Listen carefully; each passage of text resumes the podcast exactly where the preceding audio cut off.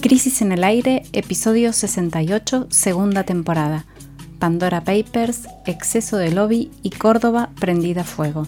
Jimena Tordini y Mario Santucho analizan los tres temas más importantes de la semana. En el primer bloque de nuestro podcast de hoy ponemos la lupa en los Pandora Papers, la gran filtración de documentos financieros confidenciales que salpicó a varios actores políticos del presente. ¿Para qué sirven las cuevas financieras donde los ricos esconden su dinero? ¿Y por qué en Argentina hay tantos fans de este tributo a la injusticia? En el segundo apartado nos metemos en los pasillos del Congreso Nacional, donde el lobby a cielo abierto de la industria alimenticia y el mercado inmobiliario tuvieron su semanita de gloria. Además, ¿de verdad van a seguir negando que la gente de la economía popular son laburantes? En la última parte de este episodio viajamos a Cerro Colorado en la provincia de Córdoba, donde el fuego fue el protagonista de la destrucción de bosques nativos que tardarán años en recuperarse y de la muerte de personas y animales. ¿Hay algo que se pueda hacer para evitar los incendios? Bienvenidos a Crisis en el Aire. Deberíamos haber profundizado mucho más ese tipo de políticas y, la inversión del Estado, ¿no? que no es gasto. Menos en una situación de pandemia, es inversión, el Estado invierte en su población. Hay una manía de los economistas que en realidad tiene que ver también para, para tratar de morigerar lo que están diciendo, de llamar gasto público a lo que nosotros llamamos inversión en salud, educación, o también que requiere nuestro sector eh, privado, ¿no? Como recién veíamos los números, para, para financiarse, o sea, nuestro sector pyme para, para importar necesita también esos dólares que después se los llevan los intereses de, la deuda. El domingo 3 de octubre estalló Pandora Papers, una trama de evasión fiscal a escala planetaria que muestra la cara más irritante del poder económico. Por un lado, su falta de compromiso con la sociedad en la que viven, por el otro, el afán de sacar ventaja a pesar de que poseen mucho más que el resto de los mortales. En este primer bloque de Crisis en el Aire vamos a hacer una síntesis de lo más importante que se ha conocido hasta el momento y vamos a intentar sacar algunas conclusiones. Primero lo básico, Pandora Papers es una filtración gigante, gigante de información financiera que es confidencial, era confidencial, casi 12 millones de documentos que una fuente anónima le entregó al Consorcio Internacional de Periodistas de Investigación y que cubren estos documentos un periodo de tiempo que va desde 1996 a 2020. No puedo sacar rápido la cuenta de cuántos años estos son, pero un montón. 14. Todos estos documentos pertenecen, no, 14 no, 24, 24. 24. Todos estos documentos pertenecen a 14 estudios proveedores de servicios offshore, con nombres, por ejemplo, Alcogal, Trident, Asia City, distintos bufetes de abogados, como se dice, que son especialistas en ayudar a los que tienen mucha plata a eludir impuestos, o bien a, como se dice, blanquear, o sea, ingresar al sistema legal el dinero negro. Durante dos años, entonces, una red conformada por 149 medios y 600 periodistas de distintos lugares del mundo se aliaron para analizar esa millonada de documentos de información e investigar las puntas que de ahí surgían más interesantes. Hasta que finalmente el domingo pasado salieron a la luz las primeras revelaciones, desde entonces cada día vamos conociendo nuevos datos porque el sistema, bueno, de difusión es así, ¿no? Los, medios van sacando notas de lo, que, de lo que investigaron. Varios presidentes en funciones utilizaron este mecanismo, varios presidentes eh, del mundo utilizaron este el mecanismo para esconder dinero. Entre ellos hay tres latinoamericanos, el chileno Sebastián Piñera, el ecuatoriano Guillermo Lazo y el mandatario de República Dominicana también. Y hay muchos, muchos funcionarios de distintos países del mundo, artistas, deportistas y sobre todo empresarios. Sí, Jimé, lo primero que, que llama la atención de lo que estuvimos leyendo y y bueno, recorriendo en los diferentes medios de todo el mundo, ¿no? que vienen saliendo las noticias, como decían, es que los, los ricos argentinos, nuestros ricos, están mm. entre los más afectos a fugar su dinero, es decir, a no invertirlo acá. Hay 2.521 beneficiarios finales, que es el nombre técnico que se le da a los que abren esas cuentas o esas sociedades offshore en, en, estos que se llaman paraísos fiscales, que son de origen argentino. 2.521. Está tercero Argentina en el ranking de los países que más gente tiene en, en esta situación. Por detrás solamente de Rusia y del Reino Unido. La mayoría de, de, estos eh, ricos que, que, abrieron compañías offshore en las islas o sea, las abrieron en las islas vírgenes británicas. Es un pequeño archipiélago muy chiquito. De hecho, uno busca en el mapa y ni se ve, porque se ve el nombre, y el nombre más grande que la isla. Eh, ahí, eh, residen 1981 compañías, queda al lado de República Dominicana, precisamente, esta islita. Y bueno, es uno de los más codiciados paraísos fiscales hoy, ¿no? Hay varios lugares que son llamados paraísos fiscales. ¿Qué es un paraíso fiscal? Bueno, así se le llama a ciertos territorios donde los ricos, a ciertas jurisdicciones donde los ricos esconden el dinero. O sea que son un paraíso para ellos. Un paraíso para ricos. Sí, ya es un tema que se le llame paraíso, ¿no? Fiscal, precisamente porque es donde los ricos esconden su dinero. Pero en realidad, técnicamente, es un espacio extraterritorial. Por eso se llama offshore, quiere decir extraterritorial. O, sea que está fuera del ordenamiento, de los ordenamientos estatales de la riqueza. En cualquier lugar que uno viva hay cierto ordenamiento, cierta norma que rige, entre otras cosas, eh, la riqueza y su distribución. Bueno, estos son espacios creados para estar fuera de este sistema de normas. Por lo tanto, son verdaderas cuevas financieras surgidas más o menos a fines del siglo XX y que han sido decisivas en la conformación de lo que llamamos el neoliberalismo, el nuevo orden financiero.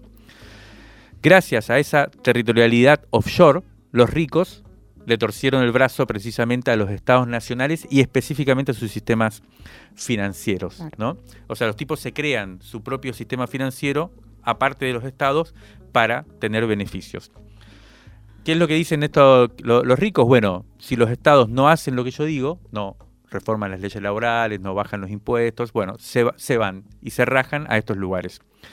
Es imposible, obviamente, saber cuánto dinero se esconde en estos circuitos hechos específicamente para hacer trampa, pero los especialistas calculan que es muchísimo. Hay algunos que dicen que incluso es la mitad del dinero que existe en el mundo que circula por estas diferentes eh, laberintos o cuevas o, guaridas. Eh, o sea que no es algo marginal ni excepcional, sino que está en el corazón mismo del sistema financiero global actual, contemporáneo.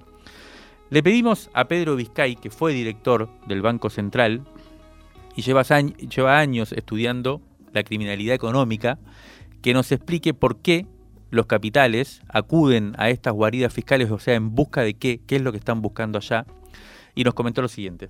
La tendencia a utilizar estos instrumentos ha crecido de manera constante a medida que la economía global fue adquiriendo grados de complejidad mediante el proceso de financiarización global.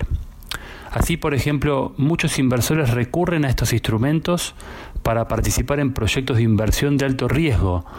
Pueden limitar, mediante el uso de estos instrumentos offshore, su responsabilidad y facilitar la recolección de capital por parte de empresas listadas en la oferta pública.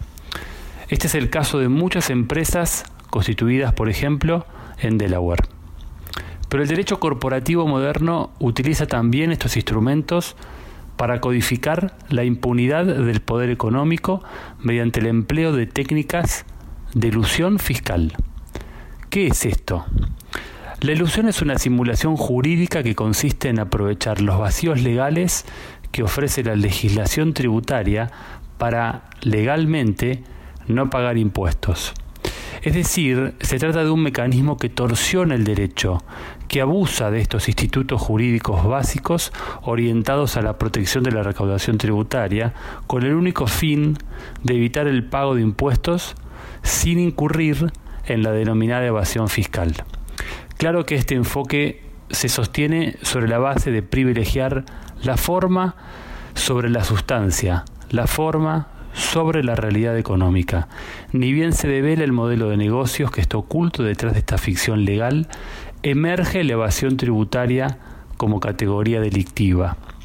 Y es allí donde las sociedades offshore cumplen un rol central ocultando el beneficiario final a costa de perjudicar la base fiscal de los estados y por lo tanto la posibilidad de contar con una política fiscal robusta que oriente los recursos tributarios hacia la redistribución de la riqueza y la reducción de la pobreza. Sin embargo, existe una tercera arista del fenómeno ligado al lavado de activos. Políticos de alto nivel, personas políticamente expuestas, jugadores de fútbol, dirigentes deportivos, rockstar, inversores especulativos, narcos, utilizan este instrumento para lavar dinero de la corrupción, del crimen organizado, del delito económico y financiero y también, una vez más, de evasión fiscal. En el centro del problema de las sociedades offshore reside la circulación de flujos ilícitos de capital asociados a los grandes bancos y fondos de inversión. Por eso los Pandora Papers son un llamado de atención frente al fracaso de las políticas antilavado de dinero y de regulación de la actividad de medios de pago dentro del sistema financiero y bancario.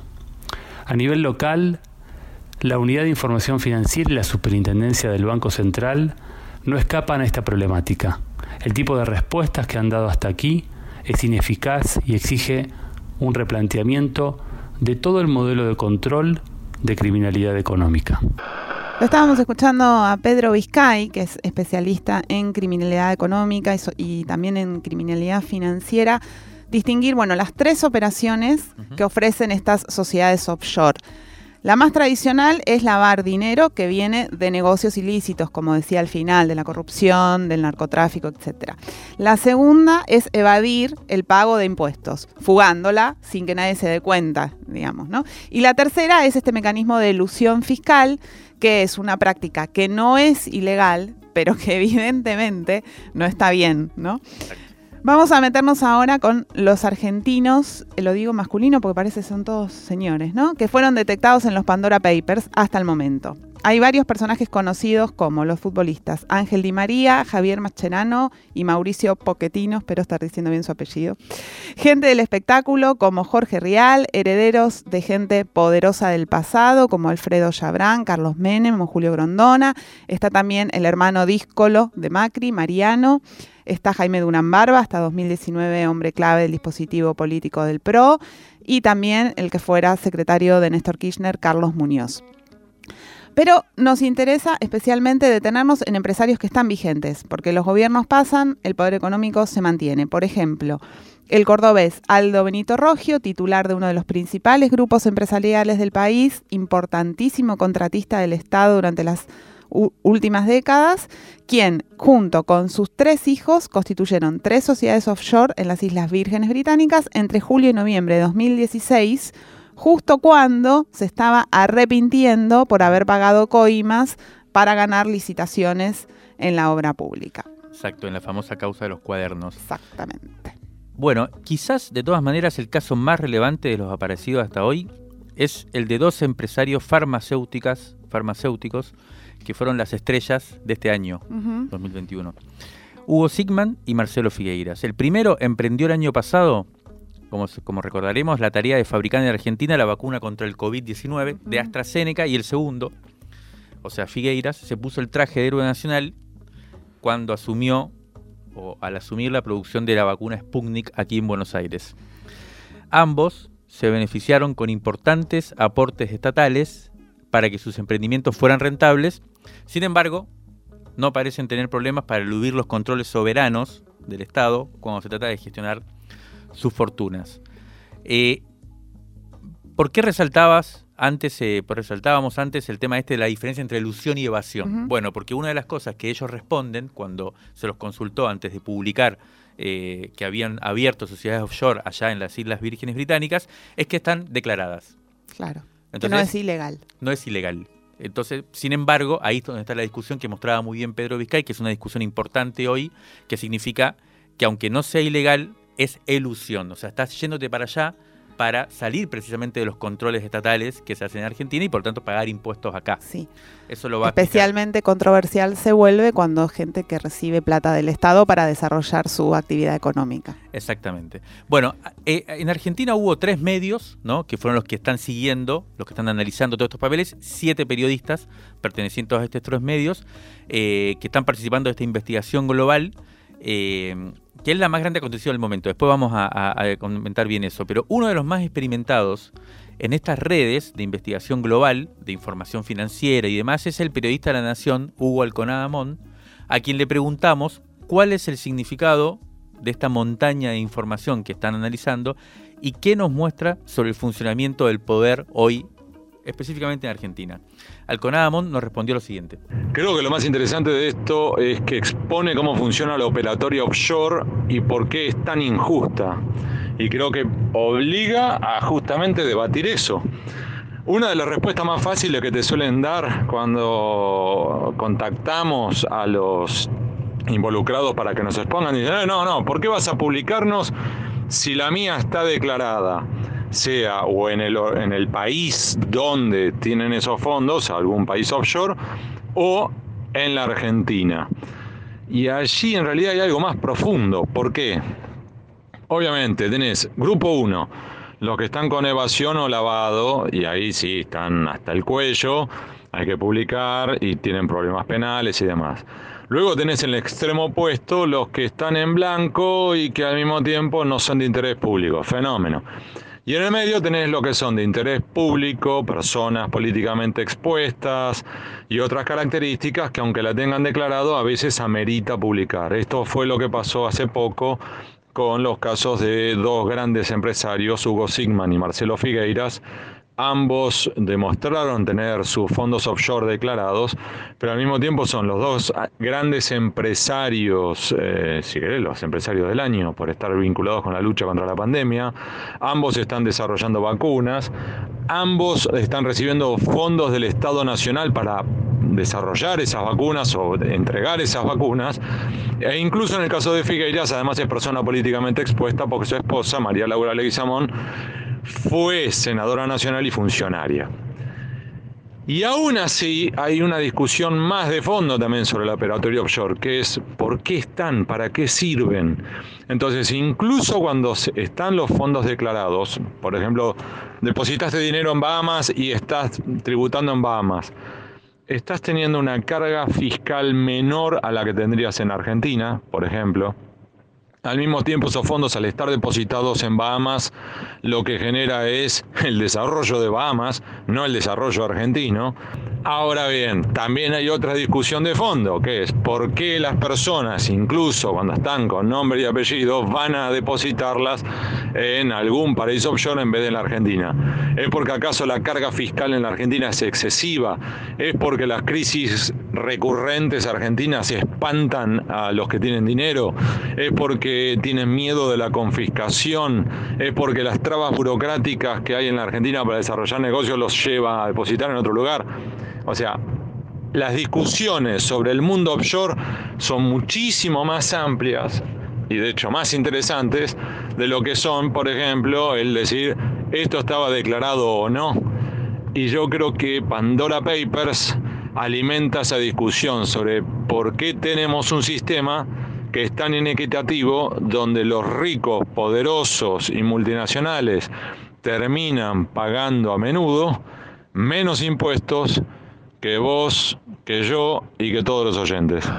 Hay un caso, lo estábamos escuchando a Wal con Adamón recién, hay un caso más que llama la atención porque aparece de una forma un poco excepcional o, de una manera distinta. Se trata del empresario Diego Zuckerberg.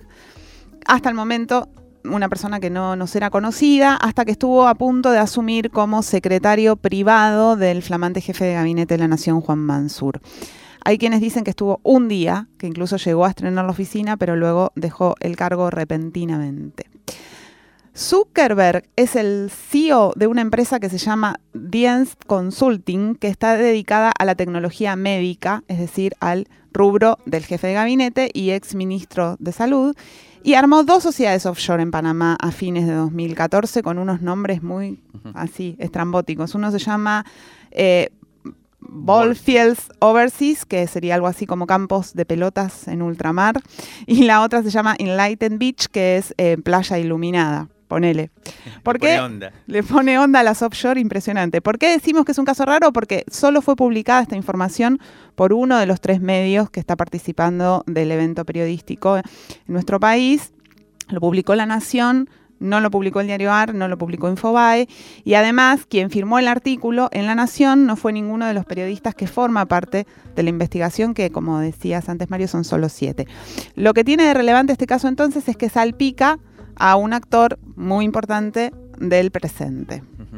Sí, y, da cuenta de, qué es lo que puede haber ¿no? en esta cúmulo de información que todavía se está analizando eh, y que tiene que ver con estos personajes que no son conocidos hasta el momento, pero que tienen vínculos o pueden llegar a ser testaferro o eh, aliados, en todo caso, de eh, personajes que hoy están en la cima.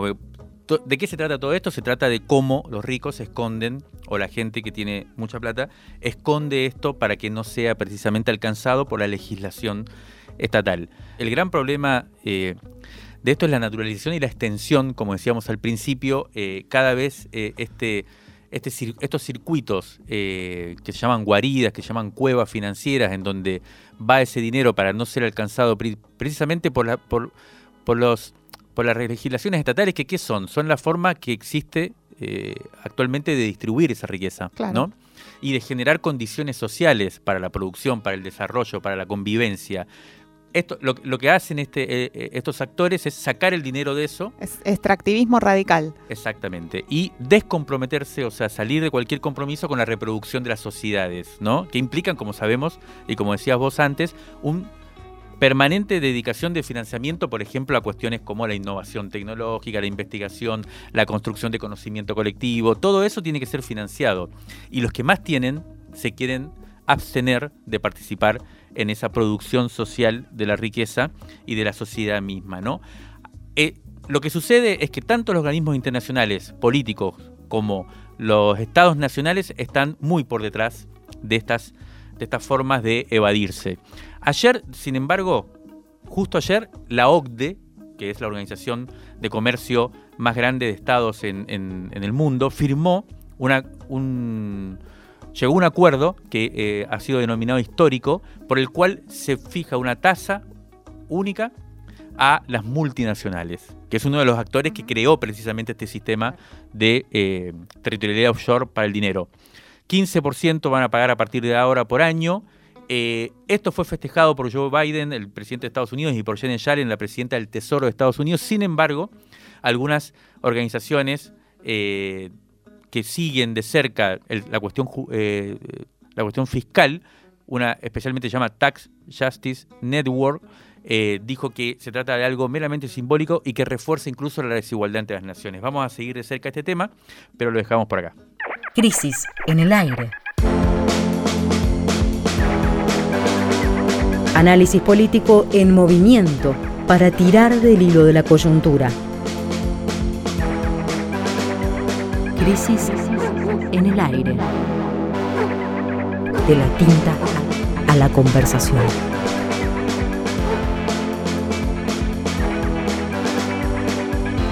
El podcast, está al aire.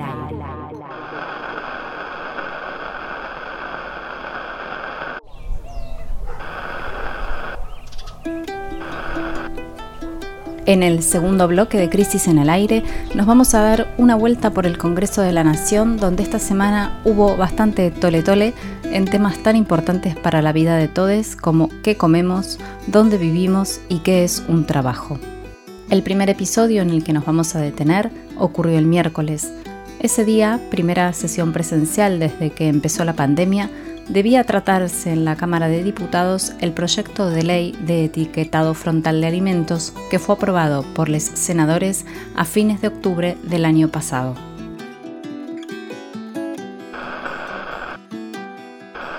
De aprobarse esta nueva norma, los alimentos que contienen más sodio, más azúcar, más grasas saturadas que lo que es recomendable para la salud, serán marcados con los ahora famosos octógonos negros, una expresión que antes no estaba en nuestro lenguaje.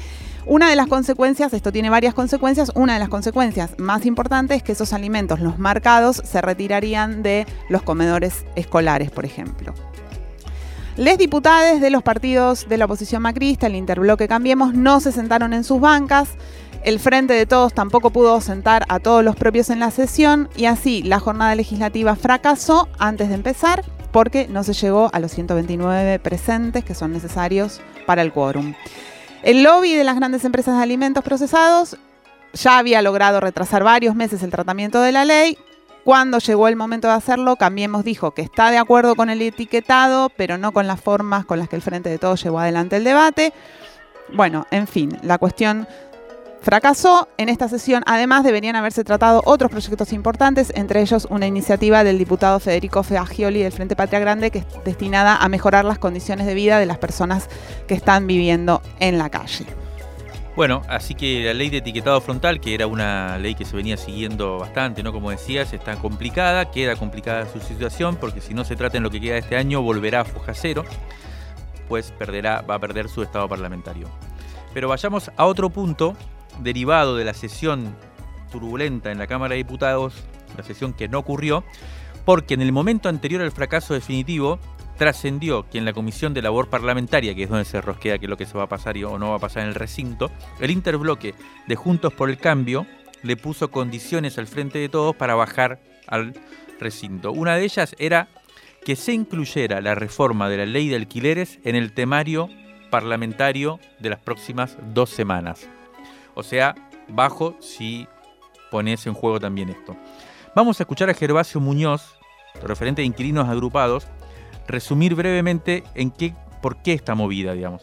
Dentro del pliego de condiciones que puso el bloque de Juntos por el Cambio para dar quórum a la ley de etiquetado y a otras, una de las condiciones era tratar los proyectos de ellos para modificar la ley de alquileres.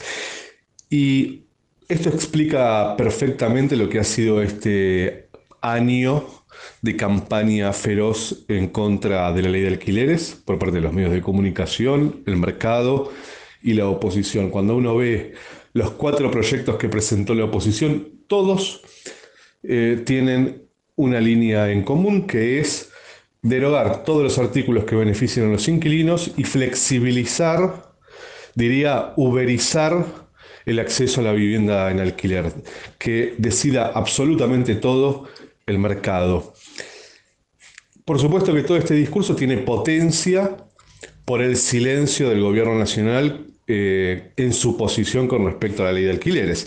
Si el control fuese efectivo, si el gobierno nacional defendiese los derechos de los inquilinos y plantease una discusión de profundizar la regulación del mercado inmobiliario, o sea, fortalecer el rol del Estado en proteger el derecho a la vivienda en alquiler, no le sería tan fácil a la derecha. De todas formas, creo que en, este marco empieza a clarificarse qué intereses hemos tocado con la ley más progresista de la región y que protege después de décadas a los inquilinos y a las inquilinas del país.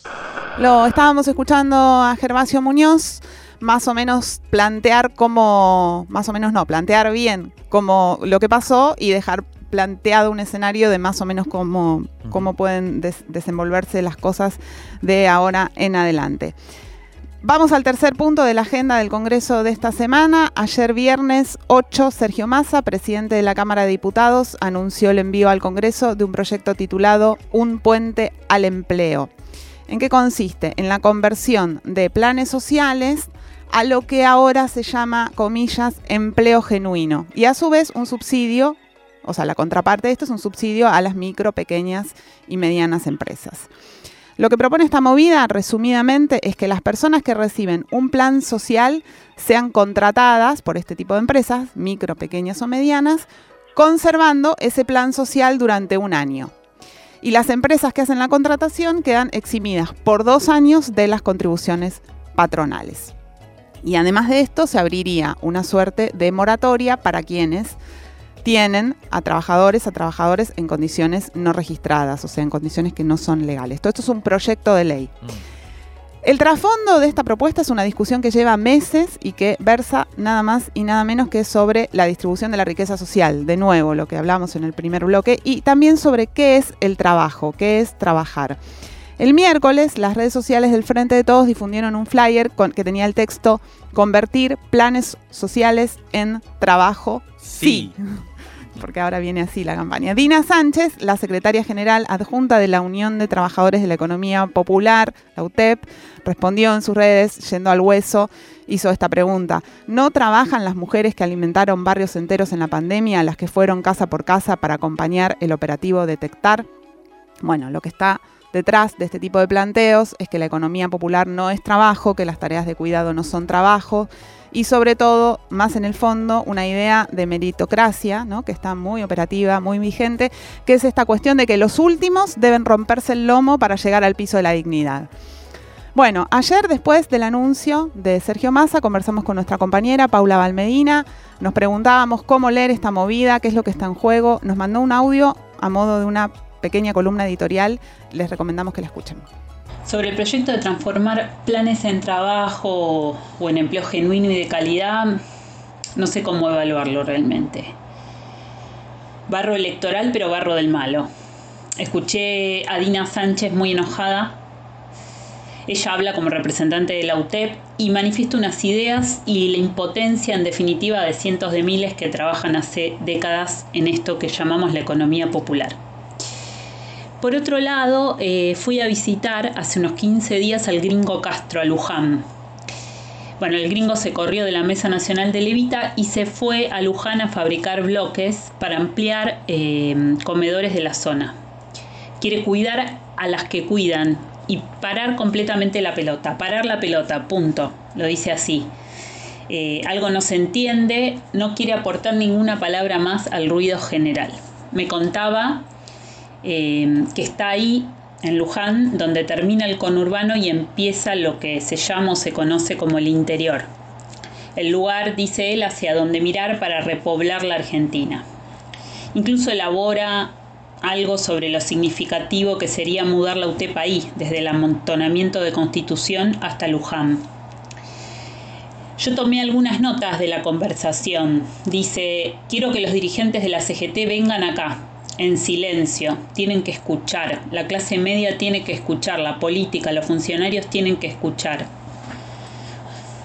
Una especie de oíd mortales, ¿no? Su grito. El gringo hace rato viene con esto de callar largamente, eh, como Atahualpa en, en la Vidala del Silencio. Anoté también, no digo que se vayan a vivir un barrio, pero al menos tienen que pasar ocho horas en un comedor, ver cómo se cocina, cómo se organiza la comunidad, todas las actividades que se hacen ahí. Hay que estar cuando una compañera le aprieta a un chico porque busca merca, hay que conocer. Dicen que hay que transformar los planes en trabajo genuino. ¿Qué quiere decir eso? Si el trabajo está, no son planes, acá no hay nada gratis. Cuando hay que poner el cuero lo ponen siempre los pobres, sobre todo las mujeres. Bueno, todo esto lo anoté antes del proyecto de masa, ¿no? Em, y después él insiste mucho en esta idea de construir desde el tejido comunitario la gran movilización social. Dos millones manifestándose en el país. Eh, Alberto fue, unos días después de que, de que yo visité esa bloquera, em, pero Alberto fue, creo que fue con Gustavo Vélez, pero Alberto tiene muchos gestos en simultáneo y en contradicción en este sentido. Y de algún modo me parece que eh, refleja eso, eh, el punto muerto de la unidad. De una unidad de partes contradictorias. Eh, bueno, el gesto del gringo, secretario general de la UTED, conmueve me hizo repasar mentalmente la dramaticidad de la resistencia en protagonistas inolvidables de la literatura política. Sería largo pensar en estos términos. Pero yendo al proyecto de masa, no es más que un aporte al ruido y la estridencia. ¿En representación de quién habla? ¿Qué sabe Massa de estirar raciones en un comedor? Dina hizo muchas preguntas de este tipo, nada más que agregar.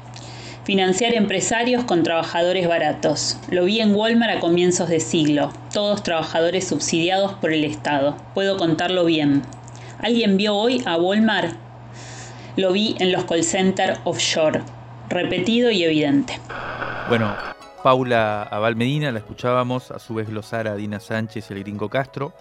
No mucho más que agregar, solamente cerrar con, la, con con un breve resumen de este bloque muy interesante, en donde vimos cómo, por un lado, avanzó el lobby de la industria de los alimentos y el del mercado inmobiliario en un mismo, en un mismo día, en una misma semana, eh, y al mismo tiempo el sistema político preocupado por cómo eh, supuestamente convertir el trabajo en trabajo, digamos, claro. Eh, como si ese fuera el, problema de la, riqueza ¿no? y de la distribución del ingreso en, la Argentina. Para recomendar, y, ya haciendo publicidad, el nuevo número de la revista que se llama La vida que debemos, de la revista Crisis que acaba de salir, un artículo, un perfil especialmente interesante de Paula Valmedina también, se llama La primera intendenta de los últimos, y es una recorrida por Moreno junto con Mariel Fernández. Crisis en el aire. Crisis Crisis. Crisis en el aire. Revista sonora transmedial. Revista sonora. Válvulas de papel, aire, podcast, y, transmisor. El aire está en crisis. Revistacrisis.com.ar Rescate emotivo, un diamante impreso en una crisis, 1973-2021. Crisis 73, agosto de 1989. Marcelo Raymond escribe una historia del heavy metal en Argentina, un género musical y una subcultura cuyo primer esplendor local data de mediados de los 80 y que en ese momento se debate entre su espíritu inconformista, contrahegemónico y las tentaciones ante un cierto exitismo comercial.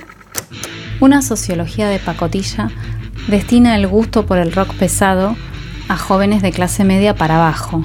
Es un género del suburbio del barrio, dicen. Walter Giardino, guitarrista de Rata Blanca, explica que en el 83, con la democracia, empiezan a cambiar las cosas. Hay una expansión, llega mucha información, Ahí comienza el movimiento heavy acá. Los años 84 y 85 son capitales. Centenares de grupos, casi todos muy malos, con muchas más ganas que talento. Pero como todo florecimiento repentino, tuvo grandes problemas inmediatos.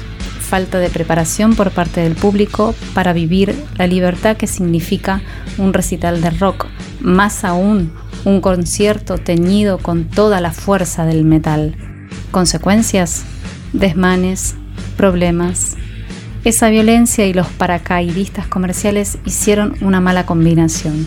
No hubo más locales para tocar, no más radio ni televisión. Las compañías dejaron de apoyar a los grupos y se desarmó Riff, la banda emblemática. Recién ahora, a fines de los 80, el heavy vuelve a revivir debajo de esas cenizas vuelve a brotar el fuego del metal.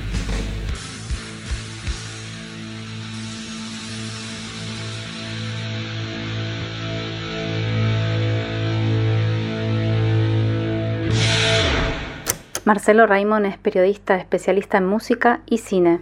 Al cierre de la nota, el autor distingue el heavy metal de otros géneros, con los cuales pierde por goleada, como el pop mundial, las versiones argentinas del ska jamaiquino y el reggae o el rock aguachento. Sus músicos no son reconocidos por sus colegas extracorrientes. ¿Solo esto los hace distintos? se pregunta. No, hay más. Su público.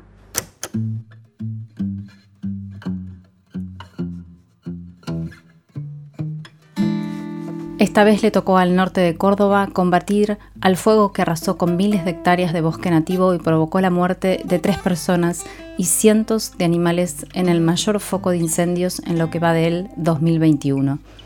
Este, que es el peor saldo en la provincia desde 2003, como crónica de una pérdida anunciada, es el tercer tema de nuestro podcast.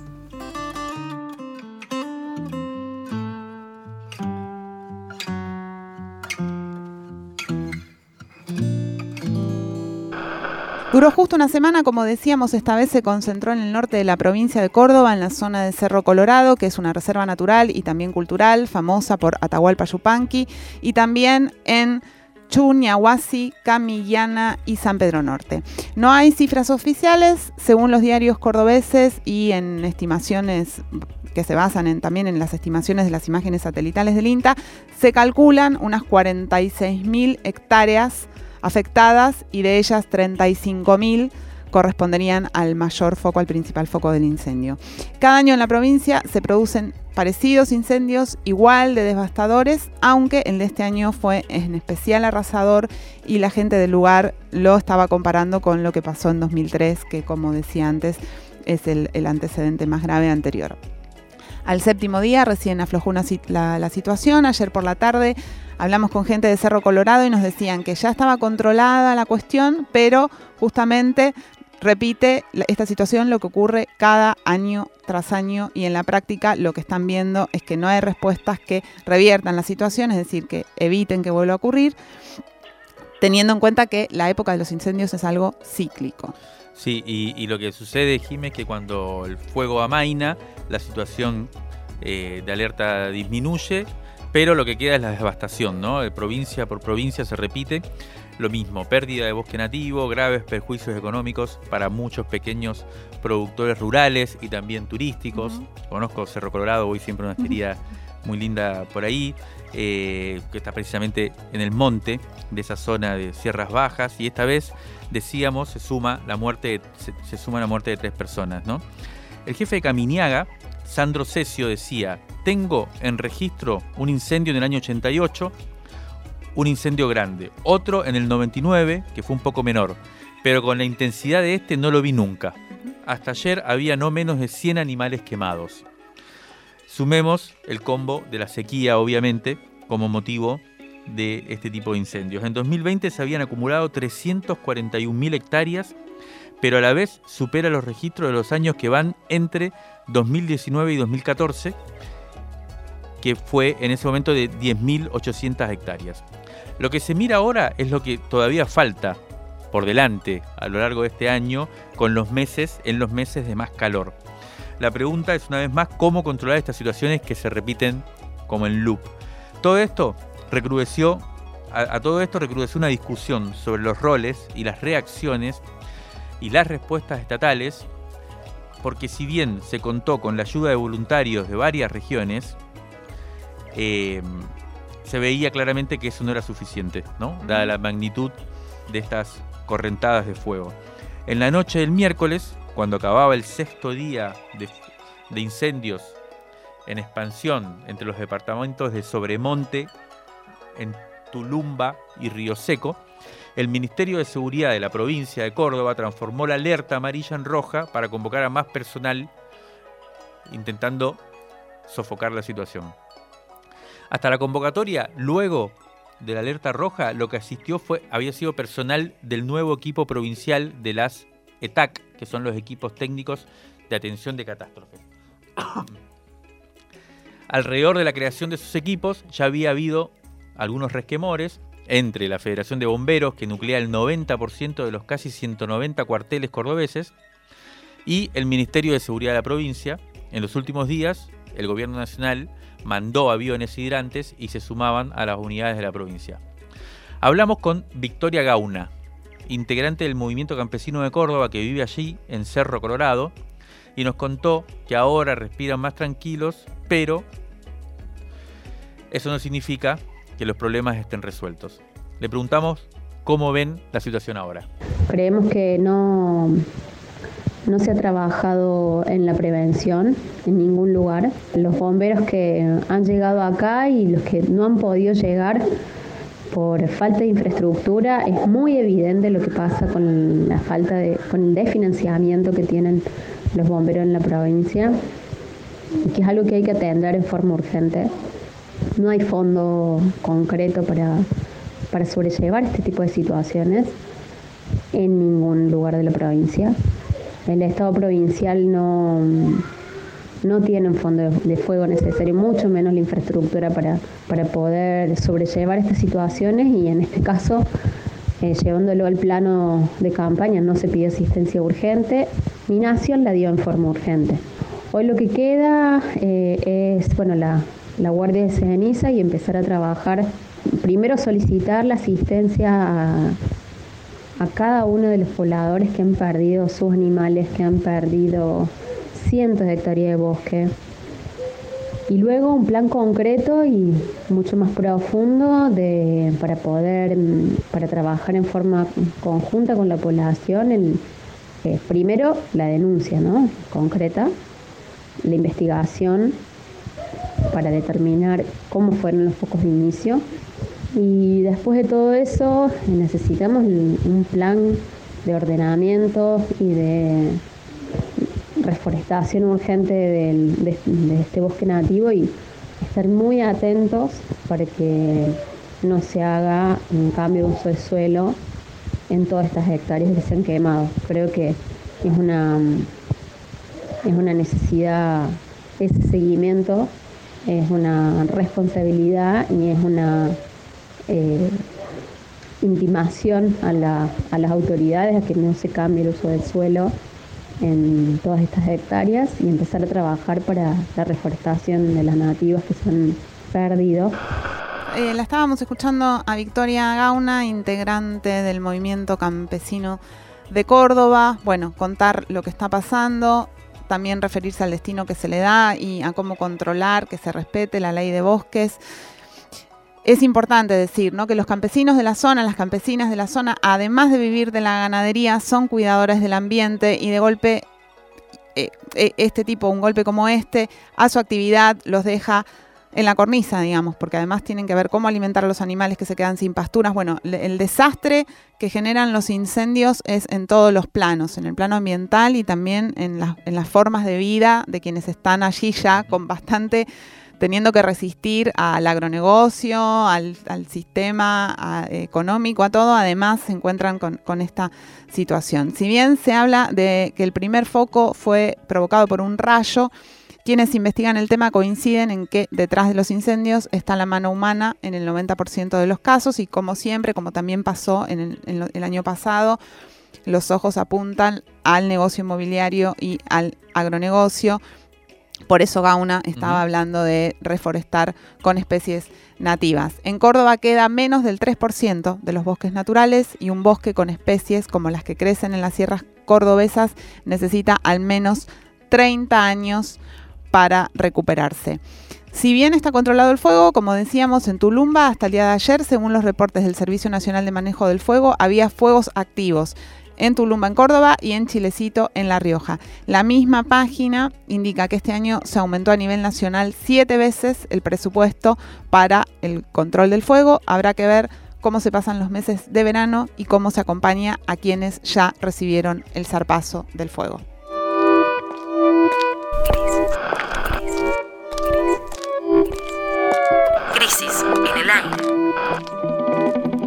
Revista Sonora Transmedial de la tinta a la conversación.